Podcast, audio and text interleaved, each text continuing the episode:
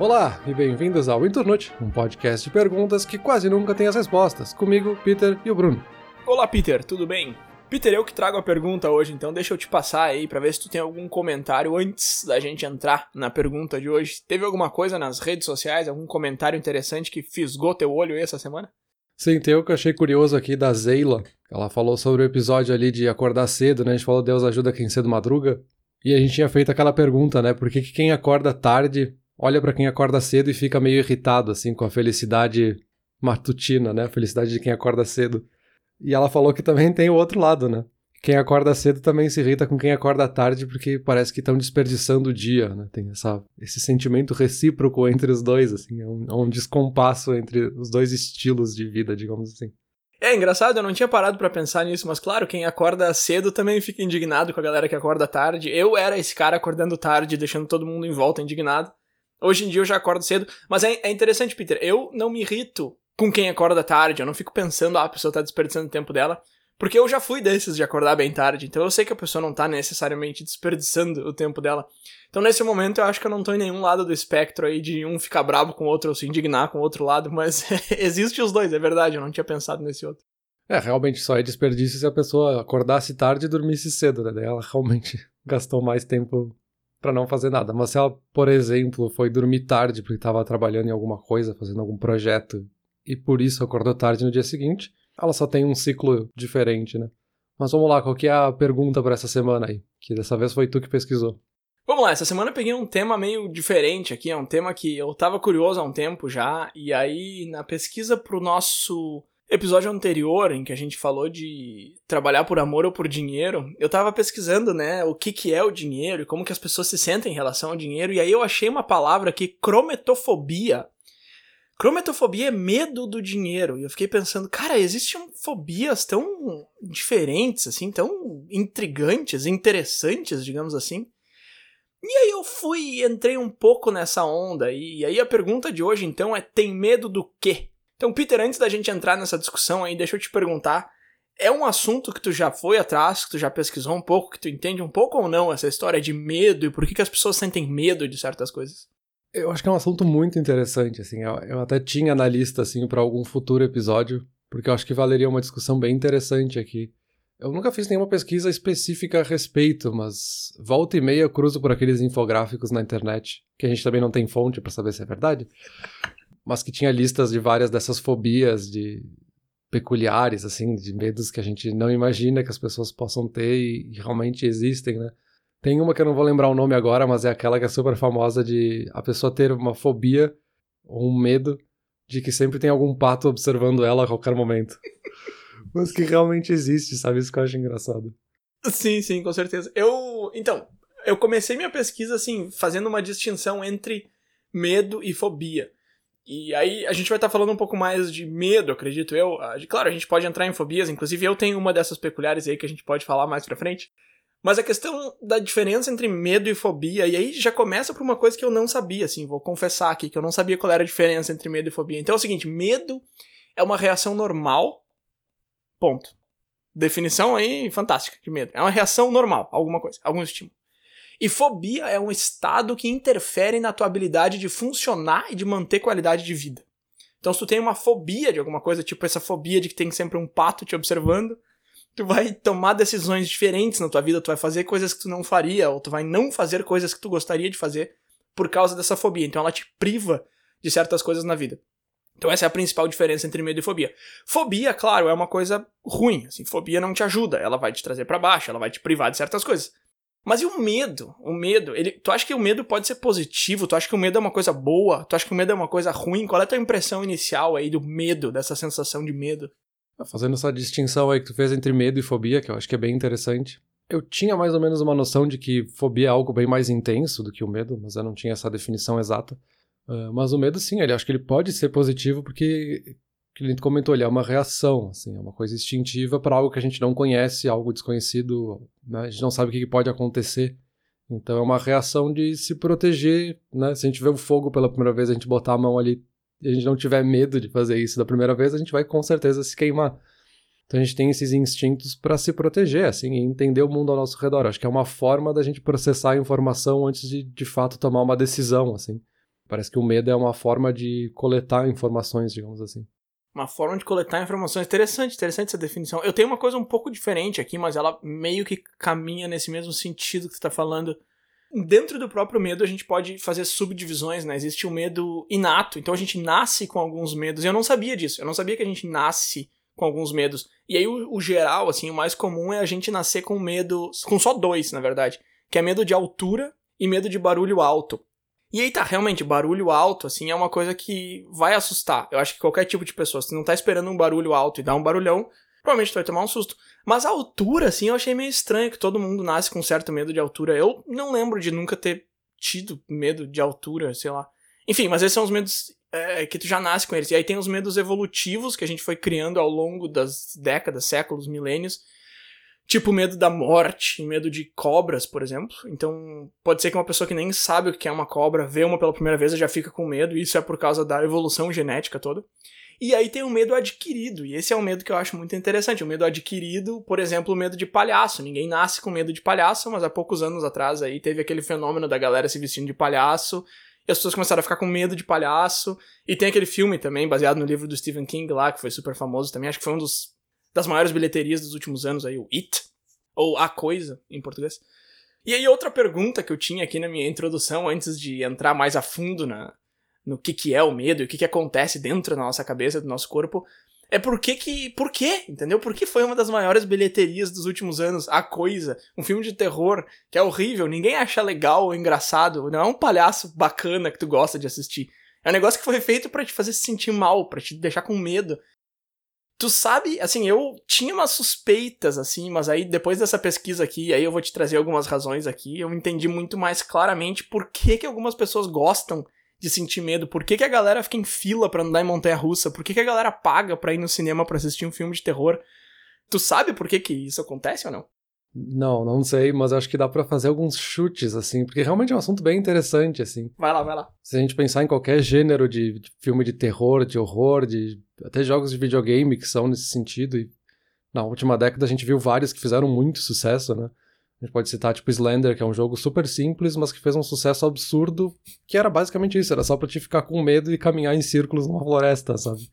Então, sim, a gente tem essa coisa, né, do, do, medo, ao mesmo tempo que o medo é algo que a gente está tentando rejeitar, de certa forma, porque a gente se sente um pouco mal, talvez, né, a gente está evitando algo para se proteger, digamos assim. Mas ao mesmo tempo a gente também tem essa curiosidade, sabe? Eu acho que o medo ele tá muito próximo da curiosidade, porque é algo que a gente está rejeitando num primeiro momento. Mas a gente fica com aquela pulga atrás da orelha de por que que essa coisa me assustou? O que que é essa coisa, sabe? E aí tu quer se aprofundar um pouco mais. Acho que a gente tem essa curiosidade muito atrelada ao medo, sabe? Que aí é o que diferencia, eu acho, da fobia, né? Que a fobia a gente tá evitando a todo custo. E o medo a gente tá tentando se aprofundar um pouco mais e entender o que, que é esse medo, o que, que tem por trás, se vai acontecer alguma coisa, se vai se desenvolver. E tem toda essa carga emocional, até hormonal, dá pra chutar, sabe? Tem toda essa adrenalina de ficar acompanhando um filme de terror e aí aquela cena de suspense que tu sabe que vai acontecer alguma coisa.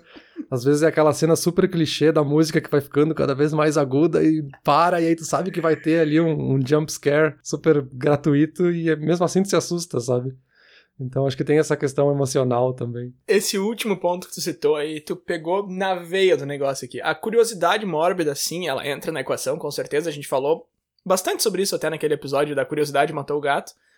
Mas a questão dos hormônios e do que está acontecendo dentro do teu cérebro ali, que os químicos que o teu cérebro solta durante, ou que ele produz e, e solta durante a experiência, é, é ponto-chave aqui. E eu tava assistindo um filme de terror ontem de noite para entrar no espírito desse, episódio aqui. E de fato, assim, esses, esses momentos que tu já sabe que alguma coisa vai acontecer. E é muito engraçado, assim, Peter. Eu. Eu não, não, não consigo entrar muito na experiência do filme de terror, sabe? E, mas eu estava assistindo com a minha esposa que se assusta bastante fácil com esse tipo de filme. E aí aconteceu exatamente isso que você tá falando, assim. Tinha momentos que ah, é um corredor e tem um relógio no fundo e a câmera vai indo, vai indo, vai indo até o final do corredor e a música vai subindo, subindo. Tu sabe que quando chegar no relógio vai acontecer alguma coisa, sabe? Ela dava um pulo no sofá. Então, assim, é muito engraçado para quem tá vendo de fora. Eu não sei, eu não, não me assusto muito, mas enfim.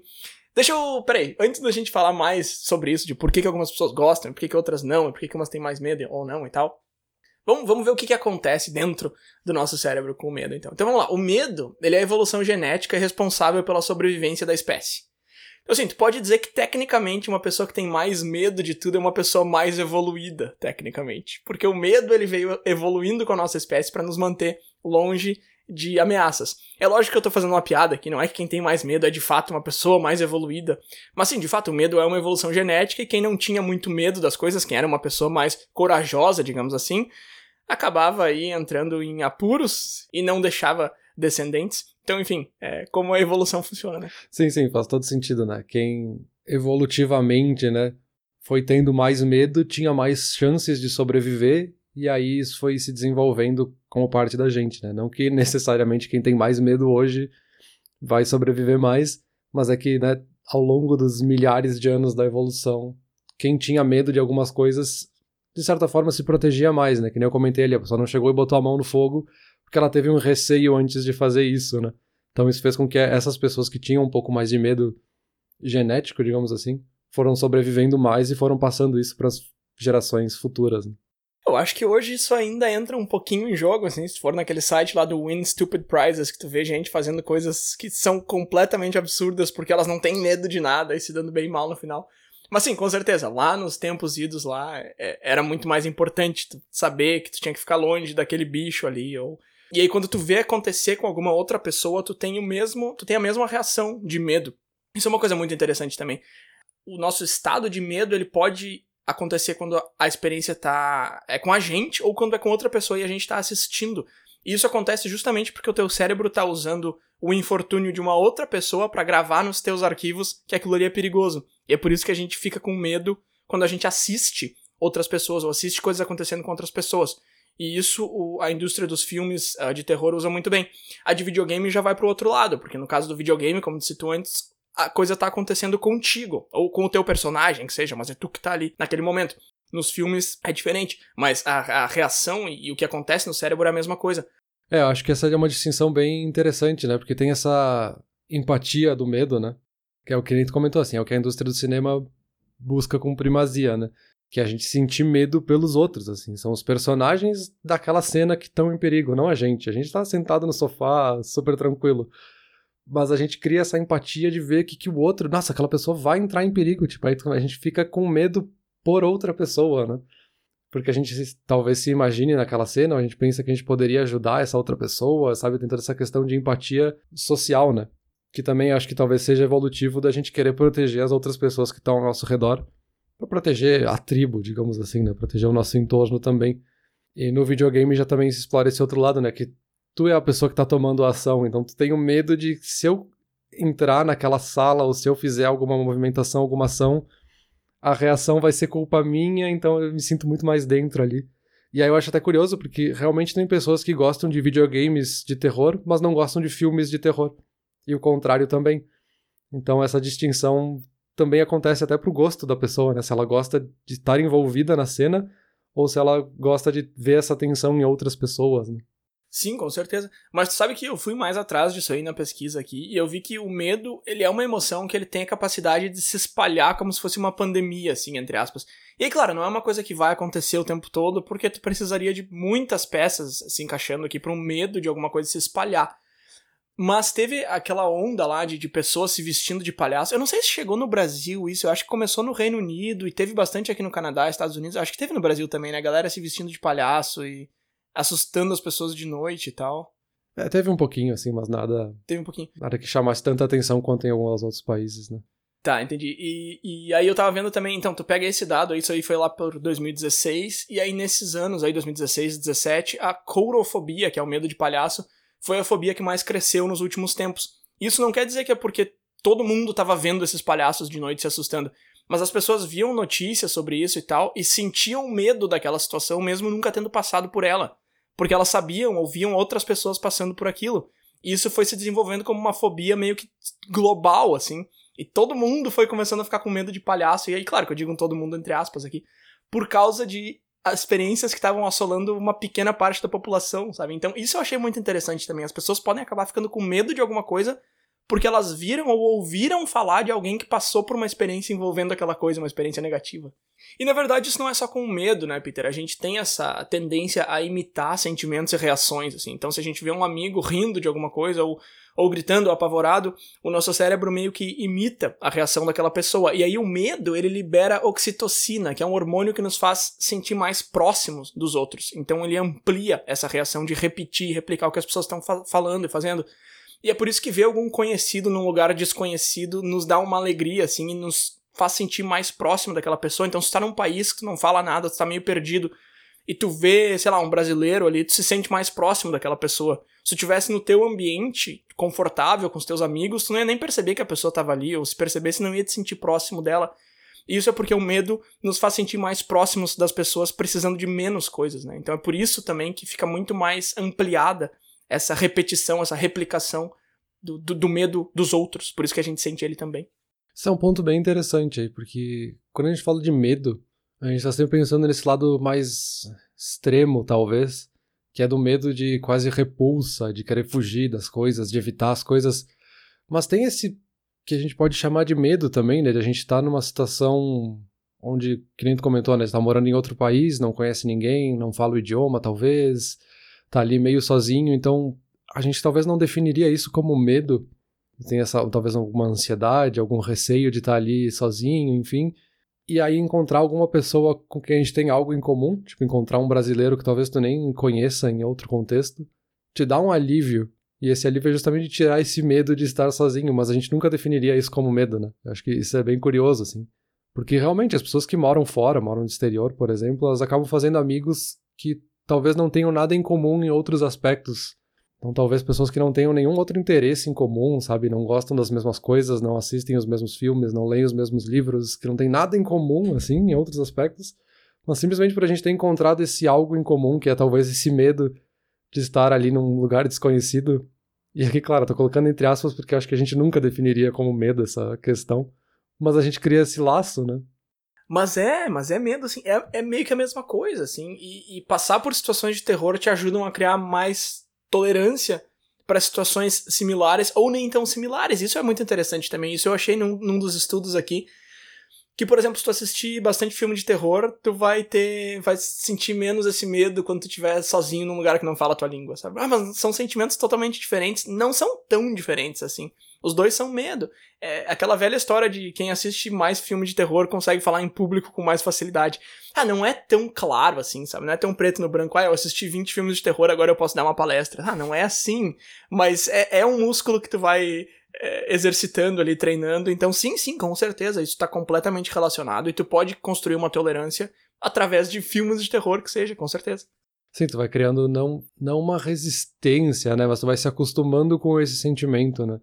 Vendo mais filmes de terror, talvez tu consiga se sentir mais confortável quando tu tem essa sensação de medo e esses hormônios, esses químicos começam a ganhar mais peso ali naquele momento, tu consegue entender o que está acontecendo, né? Porque além do medo da situação, tu tem o medo de tentar entender o que está acontecendo contigo, né? Entender o que, que tu está sentindo ali naquele momento. Então, acho que talvez seja essa resiliência mais nesse sentido, né? De, já consegue superar esse do que, que eu estou sentindo agora para poder se focar no medo do que, está acontecendo, né? Exato, exato. Não é coincidência que quanto mais filme de terror tu assiste, menos medo tu vai ter do próximo que tu vai assistir, né? Não é só porque tu já sabe quando que o susto vai acontecer, mas é porque tu já criou essa resistência, como tu tá falando aí. E agora tu, tu fez uma, uma ponte interessante aqui pro que, que acontece no cérebro, porque tu falou, ah, tu entende melhor o que tá acontecendo. Eu tô tentando falar isso desde o começo do episódio, peraí que agora eu acho que eu consigo, porque eu fico sempre puxando um outro assunto. Mas o que acontece no cérebro é o seguinte. Tá, a gente tem um estímulo ali, alguma coisa que nos dá medo. Alguém bateu na nossa porta, nosso telefone tocou às três da manhã, sei lá, isso seria um estímulo. O que acontece a partir daí? O cérebro avisa o sistema nervoso e aí o sistema nervoso diverge o sangue e te prepara. Ele te prepara ou para lutar ou para correr. Fight or flight. Fight or flight. E, e, sim, então, eu tenho esse termo aqui também, eu quero te perguntar sobre ele, mas peraí, já já chego lá. Aí o que acontece dentro do teu corpo são quatro coisas principais aqui. O coração bate mais rápido, né? Então a gente consegue sentir o nosso coração batendo mais rápido.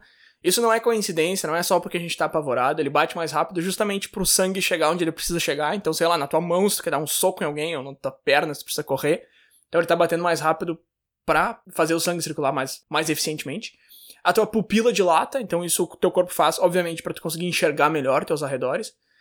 Tu sente arrepios, e esse aqui eu achei muito interessante, aquele arrepio que nos dá quando a gente fica com medo. Isso aí é lá da época que a gente tinha muito pelo em volta do corpo, e isso acontece para nos, nos deixar maior, entendeu? Então o teu corpo tenta te deixar o maior possível para tu ficar mais amedrontador pro teu possível inimigo ali. Então é por isso que a gente se arrepia. E também para nos proteger, tipo, que nem o porco espinho faz. É a mesma reação que o porco espinho tem com os espinhos, a gente tem com, com o pelo do corpo. Esse aí eu acho meio inútil. Esse aí eu acho que ele veio lá no tempo em que ele era útil e hoje em dia já não é tanto. Eu acho que a gente ainda precisa evoluir isso aí pra fora.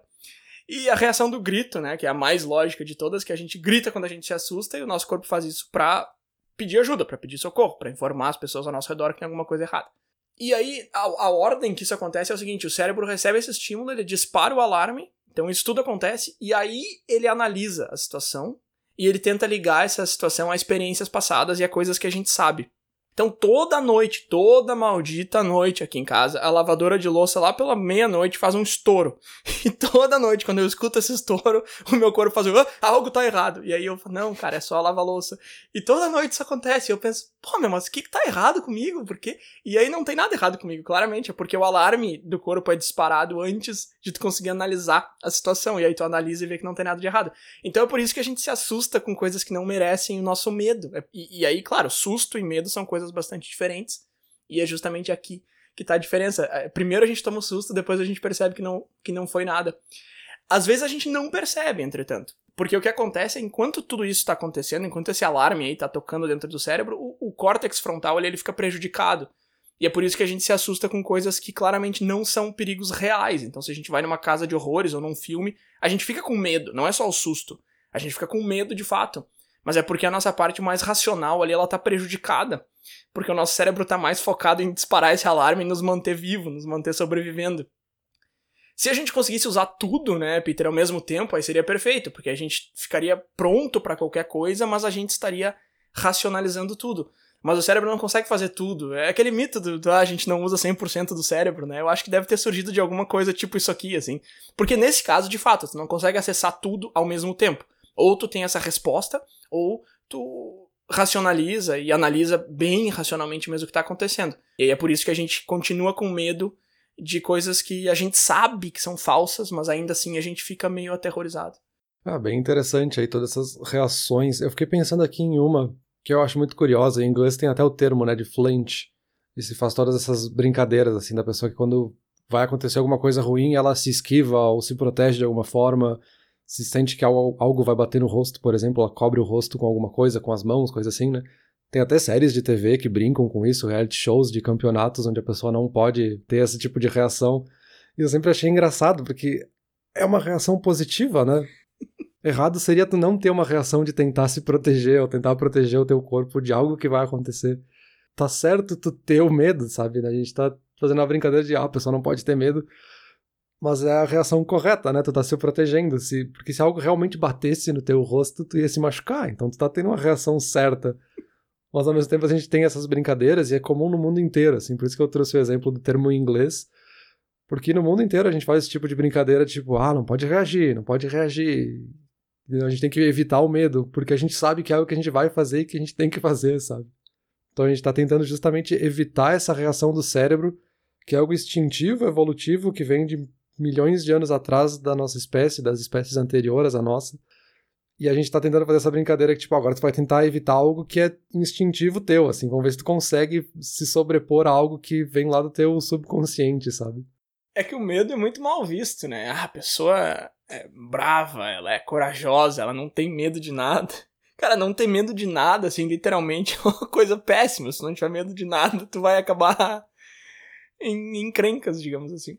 Mas me parece que o medo é uma reação normal para as pessoas que realmente são corajosas, digamos assim. Eu não acho que são antagonistas, assim, o medo e a coragem. Porque parece que se a pessoa não tem medo de nada, ela é apática, de certa forma. Então ela não vai ter coragem de reagir a alguma coisa se ela não teve nem medo daquela coisa. Então me parece que a pessoa tem que ter pelo menos um medo inicial para entender a situação, ver que consequências teria por trás para ela ver, não, eu vou superar isso aqui, vou dar a volta por cima, eu vou realmente enfrentar esse inimigo, Então a coragem vem desse medo inicial, me parece, sabe? Parece que é o estalo, aí o medo pode se desenvolver numa coragem ou pode se desenvolver nesse outro lado, né? Da pessoa fugir da reação, né?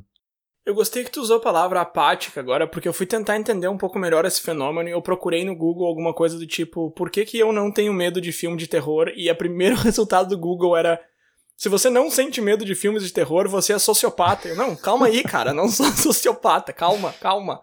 E aí eu acabei não encontrando muita coisa assim de por que, que eu não gosto. Não por que eu não gosto, mas por que, que eu não, não, não mexe comigo, não me deixa nesse estado sabe? É... Inclusive, deixa eu entrar aqui, que esse é meio que um dos meus últimos pontos, assim, que eu já comentei desde o começo do episódio, por que, que tem gente que gosta dessa sensação de filme de terror, e independente de ficar com medo ou não e tal. E aí, o meu primeiro tópico aqui, Peter, é justamente esse estado que tu comentou antes, que é o fight or flight, que é um termo extremamente difundido em inglês, a gente usa para tudo, assim, eu tava... Sempre estava assistindo um seriado e o nome do episódio, inclusive, era Fight or Flight, que é um negócio que a gente usa o tempo todo, assim, Fight or Flight, Fight or Flight. E não tem uma tradução, assim, eu acho que a gente não usa esse termo no Brasil. Eu mesmo não conhecia esse termo até, até poucos anos atrás, assim. E eu não sei, não, não tem, né, uma tradução em português, uma definição, assim. Mas enfim, é meio que um estado de espírito em que o teu corpo te diz, ó, ou tu luta ou tu corre, né? Daí que vem o termo, lógico, fight or flight. Mas enfim, é justamente por isso, é justamente por causa desse estado de espírito que a gente gosta de filme de terror que a gente gosta, de casa de horrores que a gente paga para ir numa montanha russa e se sentir com medo. É por causa desse estado aí, é por causa do fight or flight. Porque quando isso acontece com a gente, o que tá acontecendo é o seguinte: toda a nossa energia e todo o nosso pensamento se reformula para focar em sobreviver, para focar em se manter forte. É uma resposta extremamente biológica que apaga qualquer outra preocupação mundana e nos conecta com o nosso senso primata, digamos assim. Não existe futuro, não existe passado, é só agora, é só isso aqui, eu preciso sobreviver, eu tô aqui nessa situação. E, e, e, aí, segundo os estoicos, aí, esse é justamente o sentido da vida, né? É a faculdade humana, é fazer aquilo que te torna uma pessoa, um homem, uma mulher, enfim. Então é por isso que a gente gosta, é, sabendo disso ou não, racionalmente ou não, é por causa disso que a gente gosta de sentir medo. A gente se desliga de tudo e a gente se conecta com quem a gente realmente é, digamos assim, como primata mesmo. E aí ele, ele, ele faz três coisas contigo. Ele desliga o teu pensamento crítico, ele busca energia em lugares do teu cérebro que nem sabia que tinha, e ele te protege de dor. Isso eu achei interessante também. Então, de repente, se tu tiver alguma dor física, algum machucado ali, enquanto tu tá nesse estado de medo, é, de pavor mesmo, tu vai sentir essa dor muito menor do que ela realmente é. E após experiência, uh, também é uma coisa muito positiva, quimicamente falando. No teu cérebro aquilo ali tá acontecendo, tá borbulhando aquele monte de químico ali. A gente se sente bem, a gente se sente confiante com a gente mesmo quando a gente passa por uma experiência dessa. Mesmo que a experiência tenha sido falsa, entendeu? Um filme, uma casa de horrores, alguma coisa assim. Porque o sentimento que a gente teve e o alarme que o cérebro disparou, tudo isso foi real. Então, mesmo que a experiência em si tenha sido, entre aspas, falsa, a gente ainda se sente bem com a gente mesmo, a gente se sente confiante, a gente se sente satisfeito. Então, tudo isso que acontece faz com que a gente goste de experiências é, amedrontadoras. É, toda essa, essa química que acontece no cérebro e toda essa sensação positiva que fica depois que a experiência já terminou. Ah, isso é bem interessante. Eu já tinha ouvido várias vezes essa expressão de fight or flight, né? Mas eu não sabia que existia realmente um termo para isso aqui. Eu estava tentando entender qual é a tradução exata, né? Então eu olhei aqui na Wikipedia rapidinho para ver se eu descobria. E realmente existe tipo fight or flight com, com hífen, assim como uma palavra só. Uhum. Né? Fight or flight response.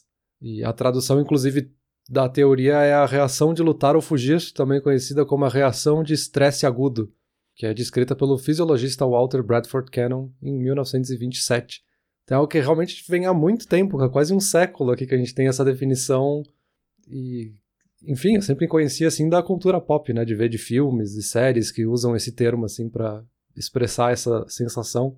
Uhum. Mas eu não sabia que existia realmente uma teoria por trás disso, assim, achei bem interessante.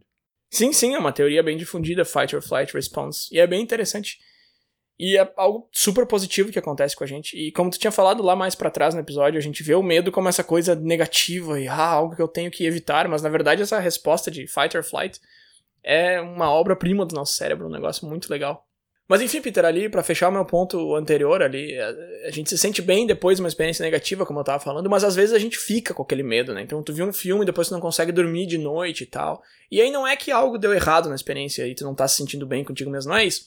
O medo que não vai embora depois, ele é porque o cérebro tá guardando experiências de medo. Que é o que eu tinha falado antes ali, se tu vê alguém sendo devorado por um tigre, tu vai lembrar pro resto da vida que tigres são perigosos, entendeu? Porque o teu cérebro não vai deixar tu ou cometer aquele erro novamente, ou ele não vai deixar tu cair em algo que ele já viu alguém caindo e se dando mal. Então ele trabalha bem forte nisso de, de guardar aquilo que aconteceu e ficar alerta em relação àquilo.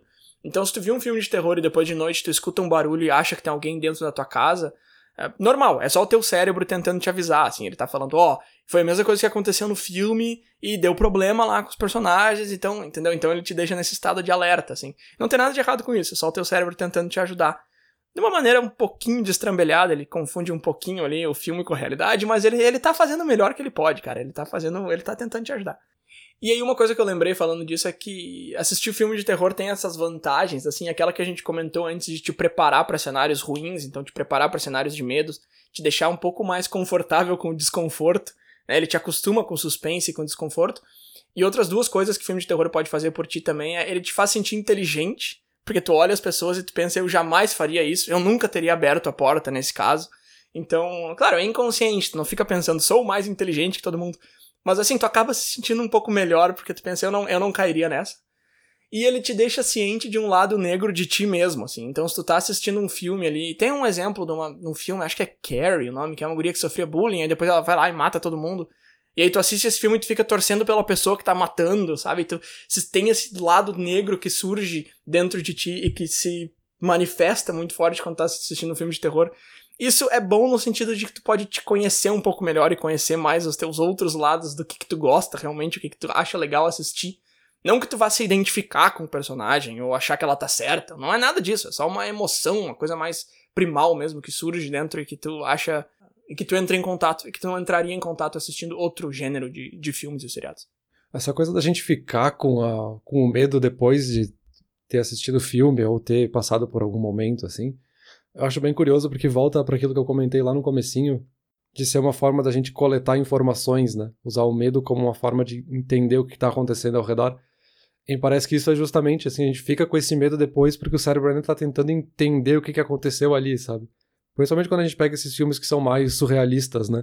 A gente pega algum filme do Guillermo del Toro, assim, que não é necessariamente filmes de terror, mas eles têm personagens ou cenas muito aterrorizantes, assim, que são mais surreais e a gente pode ficar com aquilo talvez dias depois na cabeça imaginando, porque o cérebro está justamente tentando processar como é que aquilo poderia ter sido real, né? E, que, que, e quais são as consequências que estão por trás disso, e aí ele fica tentando entender, porque justamente é algo que não é natural, assim, pelo menos ele tenta mostrar cenas e personagens que não seriam reais de fato, e aí o cérebro fica às vezes dias tentando processar essa informação, que talvez a gente só deixa de ter o medo, entre aspas, quando a gente esquece, né? Quando a gente já não é mais relevante no nosso entorno aquela informação, assim, isso é bem curioso mesmo.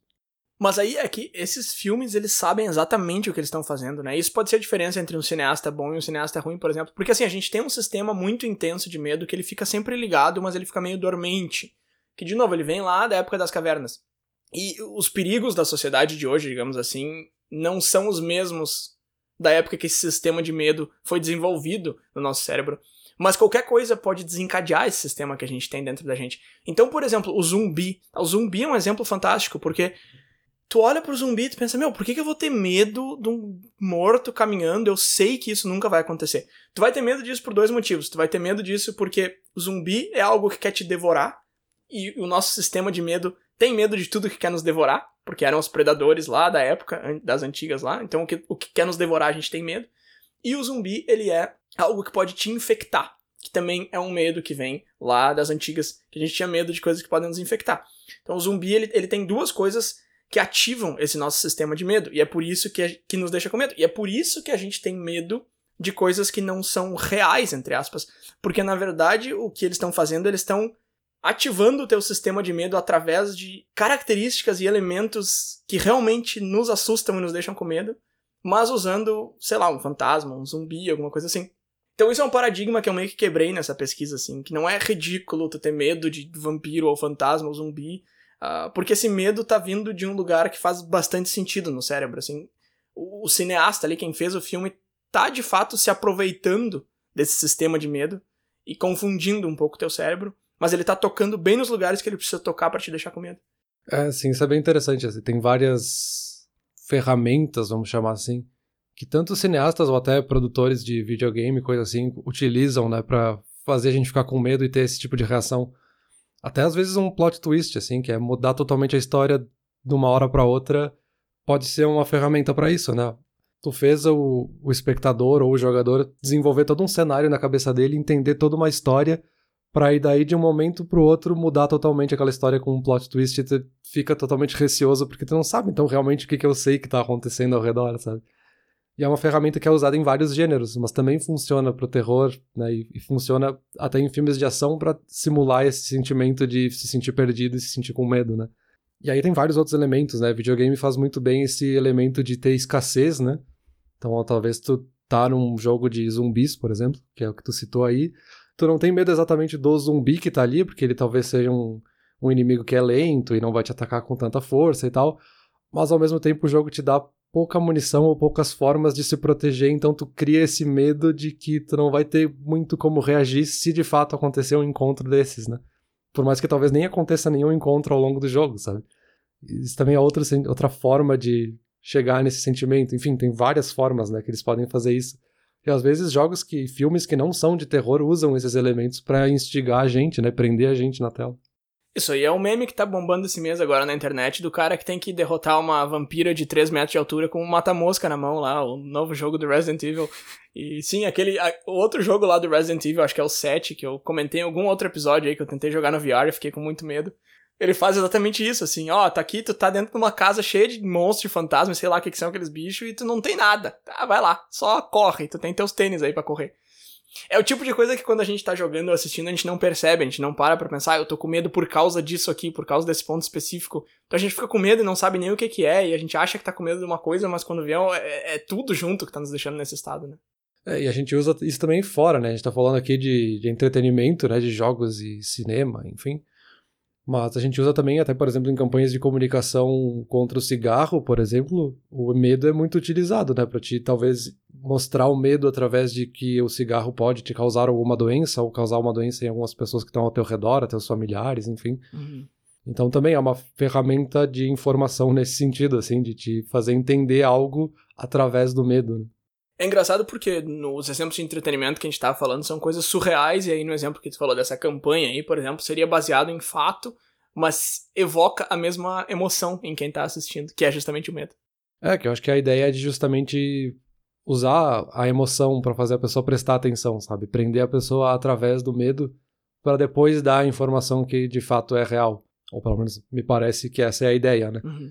Porque talvez só dar o fato para a pessoa de cara, talvez ela nem dê bola, não preste atenção, não processe aquela informação, mas talvez chamando a atenção através de um sentimento mais forte, que nesse caso é o medo, mas poderia ser outro sentimento, né, que é utilizado em outros tipos de campanhas publicitárias. Mas a partir daí tu chama a atenção da pessoa para abrir ela e aí depois dá a informação que de fato ela precisa guardar, sabe? Sem dúvida. Peter, meu último ponto aqui então para a gente fechar essa discussão Queria comentar as pessoas que têm medo de tudo. Eu tava lendo sobre isso, assim. Pessoas que qualquer filme ficam com medo, qualquer jogo ficam com medo, saem na rua ficam com medo. Essas pessoas, de acordo com as pesquisas que eu li aqui, e aí é claro que a gente vai deixar os links aqui, as fontes na descrição do episódio, elas não nasceram assim, ninguém nasce com medo de tudo, com receio, com, com essa aversão a tudo. Alguma experiência que essa pessoa teve, algumas experiências talvez, que provavelmente essa pessoa já até apagou da memória, ligou esse sentido de alerta e não se desligou mais. Então isso que acontece com pessoas que têm muito medo ou têm medo de, de muita coisa, enfim. Essa experiência que aconteceu, o lado emotivo começa a projetar aquilo em tudo e o lado racional não tenta entrar na discussão. Se ele entrasse, se o lado racional entrasse em qualquer discussão que essa pessoa está tendo na cabeça dela, ele ganharia, mas ele não entra. Se a pessoa assistir um filme de terror e ela não vai se perguntar depois, tá, mas só porque eu vi um filme de terror, alguém vai bater aqui na minha porta e vai me atacar. Não, não vai. Racionalmente falando, ela sabe que não. Só que ela não chega a fazer a pergunta, entendeu? Não é que ela não consegue chegar na resposta. E aí, uma das principais causas disso é ansiedade, que é um assunto que a gente já tocou em alguns outros episódios, mas que a gente não entrou propositadamente, porque é um assunto extremamente delicado e a gente precisaria de uns dois, três diplomas e certificados aqui para entrar nesse assunto e falar dele de verdade. Isso aí, com certeza, a gente sempre recomendaria uma ajuda de um profissional se é uma ansiedade que realmente tá te parando, te, te causando uma fobia, uma aversão a tudo. Aí, claro, muita coisa de como ser menos ansioso apareceu aqui na minha pesquisa, e eu não vou nem entrar, porque assim, tem muita coisa boa, mas tem muita coisa blá blá blá também. E é aquele, aquela velha história, eu acho que isso aqui é muito receita de bolo e não serve para todo mundo. Mas basicamente os três principais componentes atrás desse medo e dessa ansiedade seria ter crenças que estão erradas, superestimar a ameaça e subestimar a tua habilidade de perceber o perigo de fato. Então teu cérebro não acha que tu vai conseguir perceber de fato, então ele te deixa sempre no estado de alerta. Então são esses três problemas. Agora, a solução para esses problemas já é bem mais embaixo, já é uma discussão bem mais profunda. Uma das coisas que eu vi aqui que eu achei muito interessante, que é a, a terapia mais utilizada, é a terapia de exposição. Então, se tu assiste o mesmo filme várias vezes, o mesmo filme de terror, que tu tem muito medo, lá pela quinta, sexta vez que tu tá assistindo vai ser chato. Mas essa é justamente a ideia, entendeu? É transformar aquilo que é um medo em algo que seja monótono, que te mostre que aquilo ali não tem perigo nenhum, que não tem medo nenhum. E aí a fobia esquisita que eu comentei lá no começo que eu tenho, não é, então, não é bem uma fobia, mas sabe tripofobia? É, é tripofobia que fala em português, eu acho. Tripofobia. É. Uhum. Eu tenho esse troço. Uhum. E eu acho que eu sempre tive, mas eu não sabia que tinha um nome até alguns anos atrás. E aí, em prol desse episódio aqui, eu me submeti a uma pequena terapia de exposição e eu fiquei. Para quem não sabe o que é tripofobia, eu não recomendo colocar no Google, porque pode ser que tu tenha e nem saiba. Uh, mas é basicamente. Existem certas imagens que desencadeiam uma reação no teu corpo e tu se sente muito mal quando tu olha para essas imagens. É basicamente isso, tá? Resumindo ridiculamente aqui, sinteticamente, o que é tripofobia. E aí eu fui lá, Peter, eu botei no Google imagens que desencadeiam tripofobia. E aí eu fiquei olhando para esse troço, assim. E, cara, terapia de exposição é um negócio muito difícil, eu vou te dizer isso, assim. O exemplo clássico é ah, a pessoa que tem medo de aranha deixar uma aranha subir no braço. Mas eu não, não conseguia saber exatamente como que seria isso. E aí eu me submeti a isso aqui. E, sei lá, funcionou, sabe? Assim, em questão de uma semana eu já tô me sentindo bem menos desconfortável olhando para esse tipo de coisa. Só que nos primeiros dias, sempre que eu fechava os olhos, eu ficava vendo aquilo, assim. Então, não é o tipo de coisa que eu recomendaria para as pessoas, porque eu não sei nem do que, que eu tô falando mais nessa altura do, do meu discurso aqui. Mas sei lá, terapia de exposição é um assunto muito interessante, mas eu recomendaria muito mais pesquisa e, e consulta de um profissional antes de entrar nisso de fato. Mas enfim, Peter, esse era o meu último ponto, e para resumir tudo isso que eu falei, assim, quem tem muito medo de tudo, cara, tu não nasceu assim, se tu quer mudar isso, tem como, mas não escuta eu e o Peter falando aqui, vai conversar com um profissional sobre isso e pega um diagnóstico de verdade, porque o que a gente tá falando aqui é uma coisa muito mais generalista. Não, perfeito. Eu acho que com toda essa tua exposição aí, deu pra gente entender, talvez, que medo não é necessariamente algo ruim, né? A gente tem essa pecha de achar que medo é algo que é ruim e eu não posso ter medo e a gente tem que evitar o medo mas não, né? Ele é parte do nosso dia a dia, é parte da gente, é parte da nossa evolução. Então é uma coisa da gente, quando sentir um medo, tentar entender ele. É muito mais valioso do que ignorar e tentar não ter medo de nada, né? Acho que ele é uma ferramenta pra gente passar no nosso dia a dia, assim. Perfeito, Peter. E deixa eu te largar uma última anedota aqui pra gente fechar esse episódio. O medo e os químicos que ele libera afetam o cheiro do teu suor. E as outras pessoas percebem isso, porém de forma inconsciente. Então o que eu tô querendo dizer é o seguinte: tu, como pessoa, tem a capacidade de saber se outras pessoas estão com medo. Só que tu não sabe como que tu sabe disso. Porque tu sabe disso através do cheiro do suor que elas estão exalando, porém tu não sabe que é esse o motivo, porque tudo acontece de forma inconsciente. Então se a gente acha que a pessoa do nosso lado, da nossa frente, tá com medo, provavelmente a gente tá certo. É verdade, né? A gente tem até aquela expressão, né, de falar de suando frio, né? Talvez seja justamente uma forma da gente expressar isso que a gente nem, nem percebe que a gente tá sentindo, né? Sentindo pelo outro. Da mesma forma quando a gente fala que tá suando frio, né? Acho que é, talvez seja um reflexo disso. Né? Pode ser, pode ser. Acho que sim, acho que sim. Acho que você tem razão. Agora, Peter, eu tô com medo de a gente estar tá se alongando um pouco demais nesse assunto aqui. Então, eu vou ficando por aqui. Valeu! Também já tô com medo de que tá ficando sem assunto e vai ficar péssimo esse episódio. Então vamos acabar aqui. Valeu.